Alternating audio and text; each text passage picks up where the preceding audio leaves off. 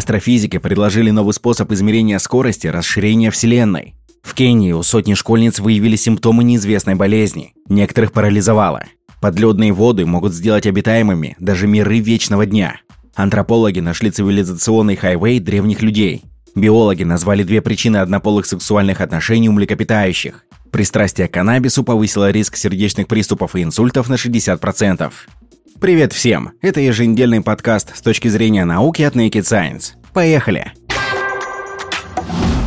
Если вы еще не подписаны на наш подкаст, то самое время это сделать на любой удобной вам платформе. Apple Podcast, Google Podcast, Яндекс.Музыка и Spotify. В общем, подпишитесь, если не хотите пропускать наши дайджесты.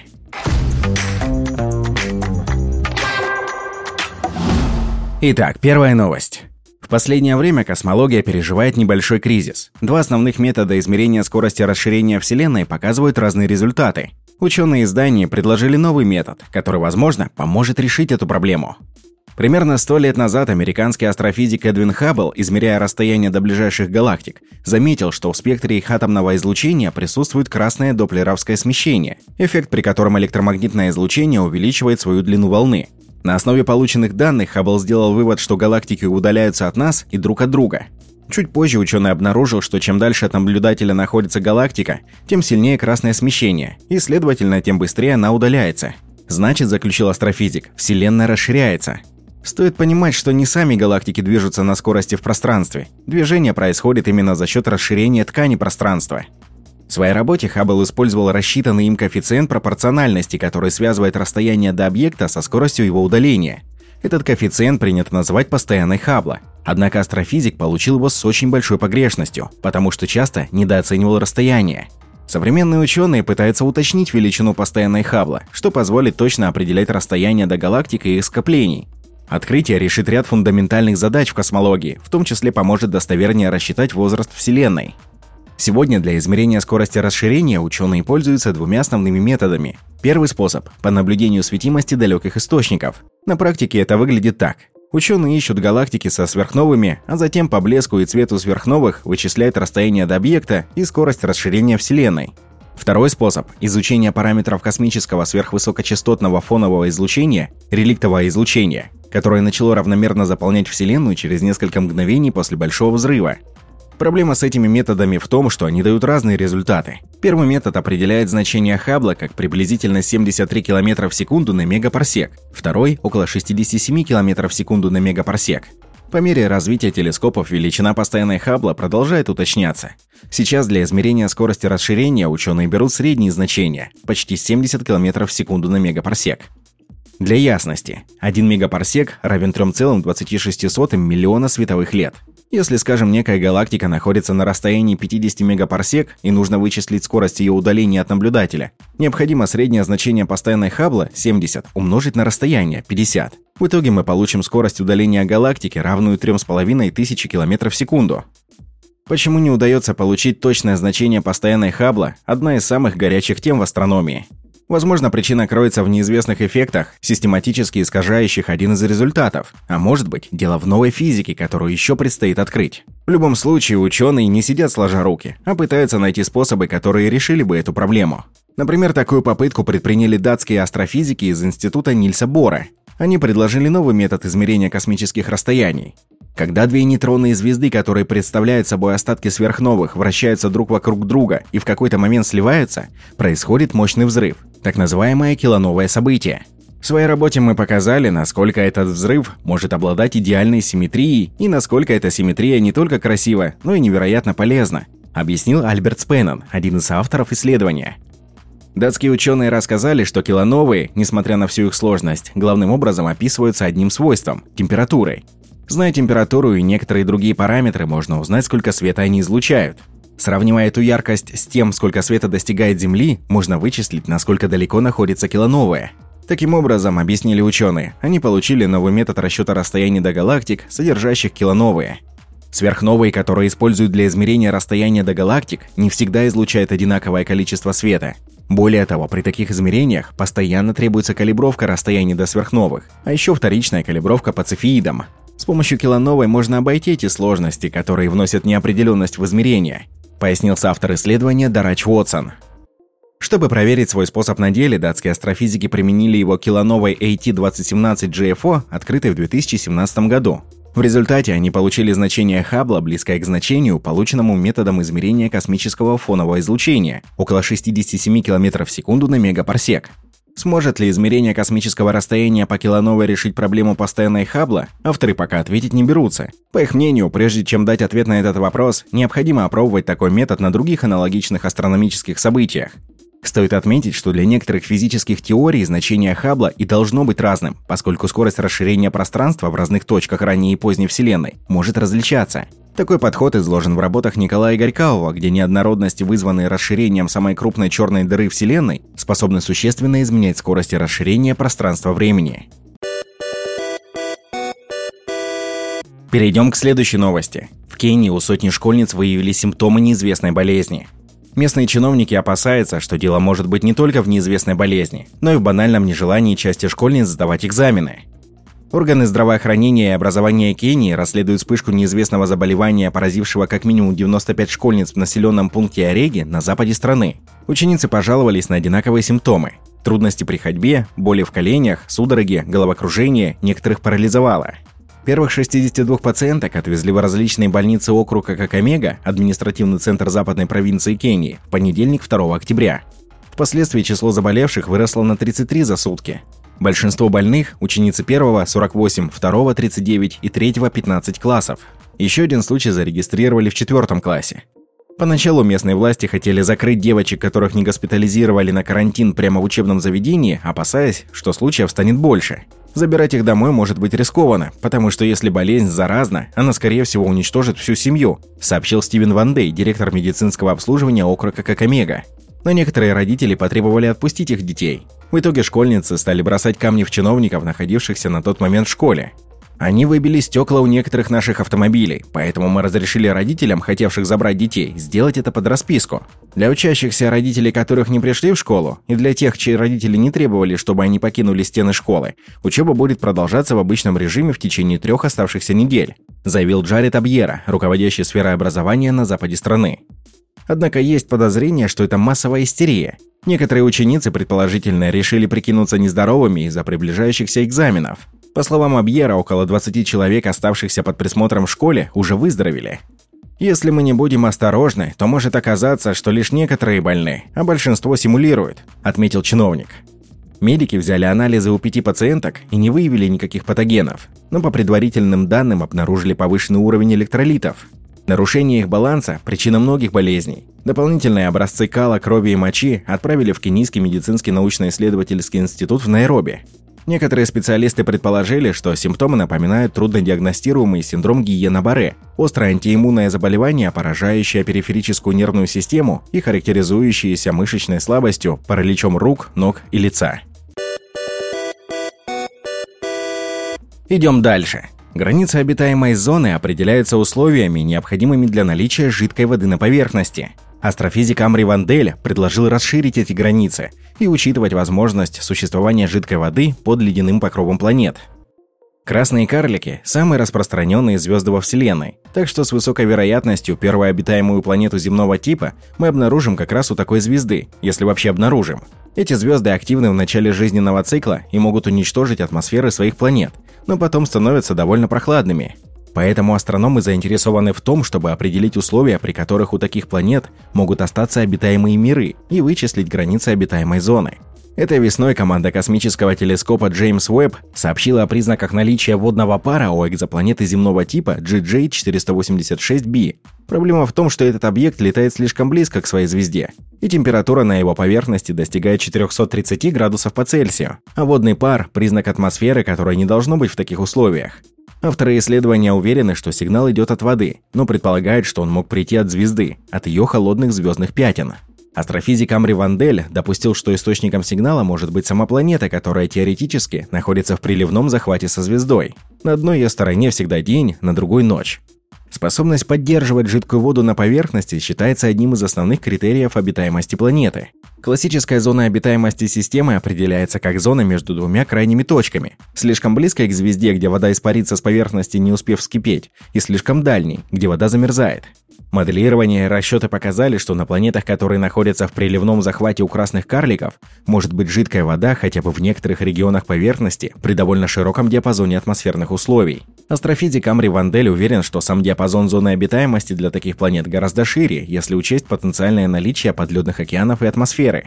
За внешней границей зоны обитаемости ледяной покров может таять изнутри от приливного разогрева, например, как на Европе и Энцеладе, спутниках Юпитера и Сатурна, или от тепла распадающихся радионуклидов.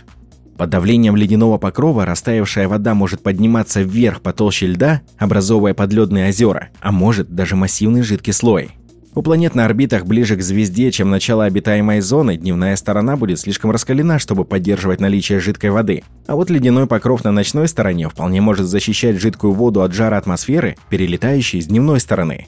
В этих условиях новая граница обитаемой зоны, орбита, на которой жар атмосферы, не дает воде полностью замерзать даже на ночной стороне. Конечно, расширенные границы обитаемой зоны, как и классические, не постоянны и зависят как от эволюции звезды, так и от изменений в геотермальной структуре планеты. Главная модель Амри Ванделя объясняет воду на экзопланете GJ486b, хотя и требует наложения дополнительных условий на характеристики ее атмосферы.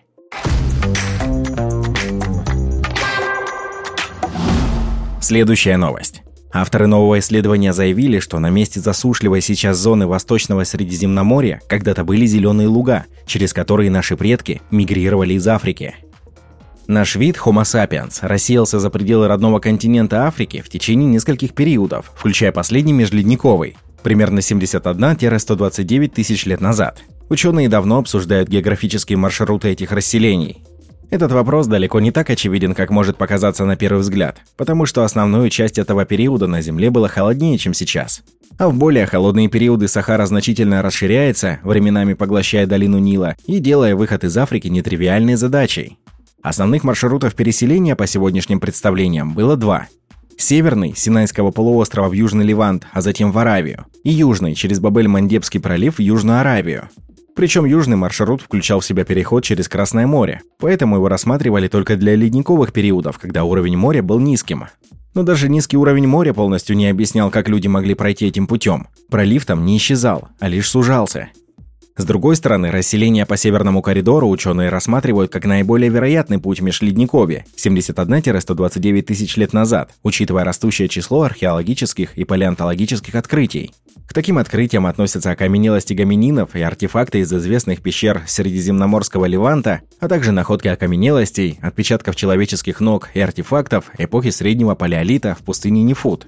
Была только одна проблема – чтобы попасть в благодатный Левант, люди должны были пройти Иорданскую долину, сегодня весьма суровую климатически.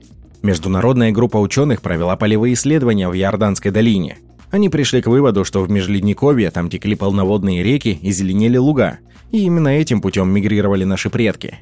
На краю двух вади, сухих русел рек, исследователи нашли два чепа, которые были явно сделаны человеком и использовались как орудие. Их возраст определили с помощью метода люминесцентного датирования. Он позволяет узнать, сколько времени прошло с тех пор, как отложения в последний раз подвергались воздействию света. Анализ показал, что инструменты, скорее всего, использовали примерно 84 тысячи лет назад, а затем их оставили, потеряли на берегах Вади и со временем от чепа оказались закрыты почвой.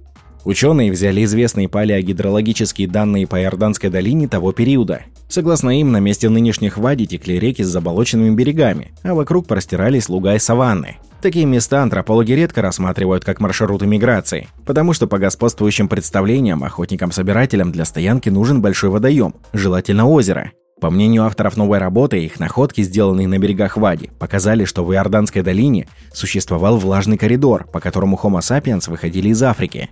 Это хорошо сочетается с находками, сделанными в Аравии и Ливанте. Северный коридор, пересекающий Нил и ведущий через Синайский полуостров в Ливант и Аравию, единственный наземный маршрут из Африки, считают ученые. По их мнению, охотники-собиратели должны были предпочесть этот путь для своих миграций, сомнительному удовольствию переходить Красное море. Авторы полагают, что люди мигрировали северным путем, используя небольшие заболоченные участки вдоль рек, которые текли тогда по руслам сегодняшних Вади, и охотясь в немного более сухих зонах, на раскинувшихся в долинах лугах. Хотя предыдущие исследования искали крупные озера как потенциальные места водопоя, на самом деле небольшие водно-болотные угодья были очень важны как перевалочные пункты во время миграции, сказано в работе. На сегодня эти два каменных отчепа – единственное свидетельство присутствия древних людей в Иорданской долине в период Межледниковья. Связано это в основном с тем, что полевые археологические изыскания для слоев такой древности там никто не проводил. Авторы исследования отметили, что необходимы более широкие раскопки в этом регионе, которые, по их мнению, дадут больше свидетельств миграции Homo sapiens. Добавим, что существует и альтернативный подход к объяснению миграции нашего вида из Африки. Дело в том, что ширина Бабель-Мандебского пролива вполне сопоставима с шириной проливов, отделявших от суши Крит и ряд других греческих островов, на которых находят следы других разумных видов, например, неандертальцев. Это означает, что морские проливы не были непреодолимым препятствием для людей прошлого. Биологи назвали две причины однополых сексуальных отношений у млекопитающих. Ученые проверили, повлияли ли на распространенность однополого сексуального поведения у млекопитающих их социальность и стремление избежать внутривидовых агрессий и конфликтов. Ученые из Университета Гранады и Центра исследования опустывания в Валенсии исследовали причины однополого сексуального поведения у млекопитающих. Оно не приводит к рождению потомства, а потому считается эволюционной загадкой, привлекая внимание самых разных специалистов, от социологов и психологов до биологов. Однополые сексуальные отношения свойственны более чем полуторам тысячам видов животных, в том числе беспозвоночным, насекомым, паукам, иглокожим и позвоночным, то есть рыбам, рептилиям, птицам, млекопитающим. Особенно такой тип поведения распространен у приматов. Оно встречается как минимум у 51 вида среди самцов и самок, живущих как в диких условиях, так и в неволе. Естественно, человек не стал здесь исключением. Однополые отношения существуют во многих культурах на протяжении большей части нашей истории. Исследователи предлагали несколько гипотез, которые объяснили бы появление и предназначение однополого сексуального поведения у животных. Согласно некоторым из них, неадаптивным, такие отношения – результат ошибочной идентификации, когда поблизости просто не оказалось представителя противоположного пола, либо не возникло взаимности. Согласно другим, адаптивные гипотезы – все дело в естественном отборе – также расхоже мнение, что неизбирательное сексуальное поведение, которое подразумевает отношения как со своим полом, так и с другим, это наследственное условие для животных, размножающихся половым путем. Авторы новой научной работы применили филогенетический подход и собрали информацию о задокументированных случаях однополого сексуального поведения у млекопитающих. Под ним подразумевали любое взаимодействие – ухаживание, соприкосновение гениталиями, садки, совокупление, создание пары и совместное воспитание потомства – Исследователи предупредили, что в их работе такие взаимоотношения не означали сексуальную ориентацию и не предполагали причисление животного к какой-либо категории, например, как гомосексуалам или гетеросексуалам. Всего отношения с представителями своего же пола выявили у 261 вида млекопитающих, 4% от общего их числа, но есть вероятность, что на самом деле этот показатель выше, принадлежавших к 62 семействам и 12 отрядам. В большинстве случаев, 87% из 261 вида, подобное поведение проявлялось в садках, движение напоминающее фрикции и или генитальном контакте, ухаживаниях 27% и создании пары 24%. Чаще всего однополое сексуальное поведение наблюдали у взрослых млекопитающих, нежели у подростков, 251 вид против 10, на воле, либо в полудикой среде обитания, 209 видов, 83% от общей выборки. Его одинаково часто встречали как между самками у 163 видов, так и между самцами 199 видов.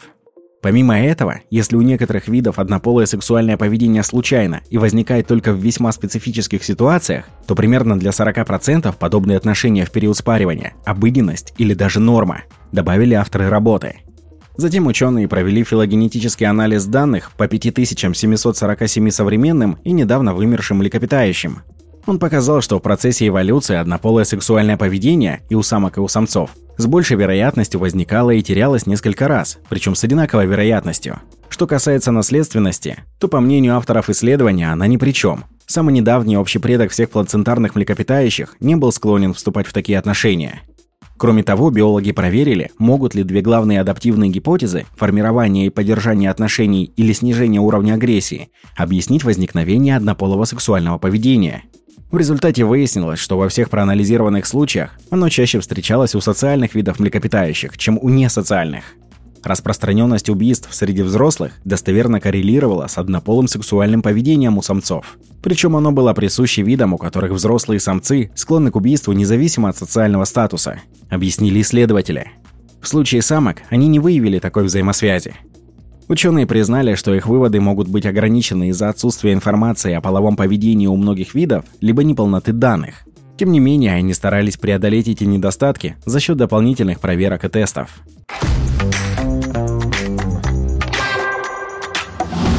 И последняя новость на сегодня. Хотя ряд стран разрешили использовать коноплю в лечебных целях, последствия злоупотребления каннабисом остаются серьезной глобальной проблемой. Новое исследование показало, что люди с зависимостью от марихуаны больше подвержены сердечным приступам и инсультам, чем не имеющие такого пристрастия. В мире более 200 миллионов человек употребляют каннабис. Примерно у трети из них, 27-34%, наблюдается связанные с этим расстройства. Из-за растущей легализации каннабиса звучат опасения, что это приведет к распространению его применения, сопутствующих злоупотреблений и отрицательных последствий. Например, в Канаде после легализации каннабиса в 2018 году доля употреблявших его опрошенных жителей за последующие три года увеличилась на 5% и в 2020 достигла 27%. Между тем, ученые из Университета Калгари, Канада, совместно с коллегами из США выяснили, что у зависимых от марихуаны примерно на 60% выше риск столкнуться с сердечно-сосудистыми заболеваниями.